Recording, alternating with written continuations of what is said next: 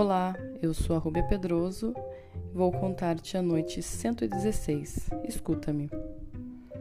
Comendador dos crentes, prosseguiu o vizir de Jafar.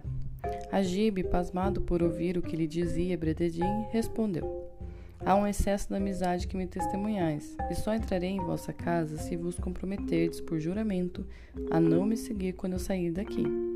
Se me prometerdes, se fordes homem de palavra, virei visitar-vos outra vez amanhã, enquanto o vizir, meu avô, compra presentes para o sultão do Egito. Meu pequeno senhor, respondeu Brededin Hassan, farei tudo quanto me ordenares. Aquelas palavras Agib e o entraram. Brededin serviu-lhes imediatamente uma torta de creme, não menos delicada nem menos excelente que a que lhe fora apresentada na primeira vez. Vinde até aqui, disse-lhe Agib. Sentai-vos perto de mim e comei conosco. Brededin, sentando-se, quis abraçar Agib para manifestar-lhe a alegria de vê-lo ao seu lado, mas Agib o repeliu, dizendo-lhe: Fica quieto, que a vossa amizade é demasiadamente viva. Contentai-vos em me olhar e conversar comigo. Brededin obedeceu e pôs-se a cantar uma canção cujas palavras ia compondo na hora, em louvor a Agib. Não comeu não fazendo outra coisa senão servir os hóspedes. Quando acabaram, deu-lhes água para lavar as mãos e uma toalha alvíssima para enxugá-las.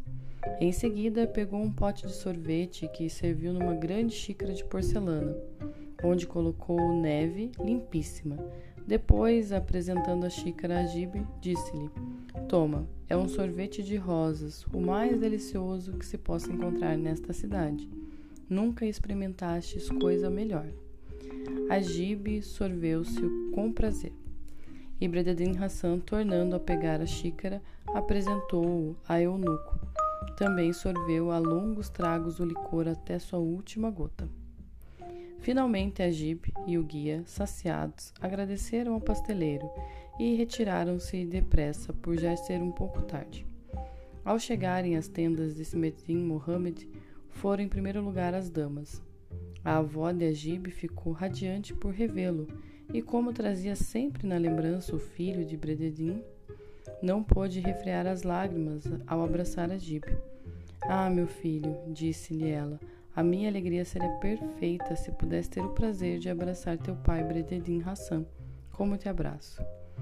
Pondo-se então à mesa para jantar, fê-lo sentar perto dela Perguntou-lhe algumas coisas sobre o passeio e, dizendo-lhe que devia estar com fome, mandou que lhe servissem um pedaço excelente de torta de creme feita por ela mesma. Já dissemos que sabia prepará-las melhor que os mais renomados pasteleiros.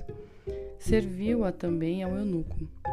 Mas tanto este como a Gibe, que havia comido abundantemente o mesmo tipo de torta na casa de Brededim, nem sequer puderam prová-la.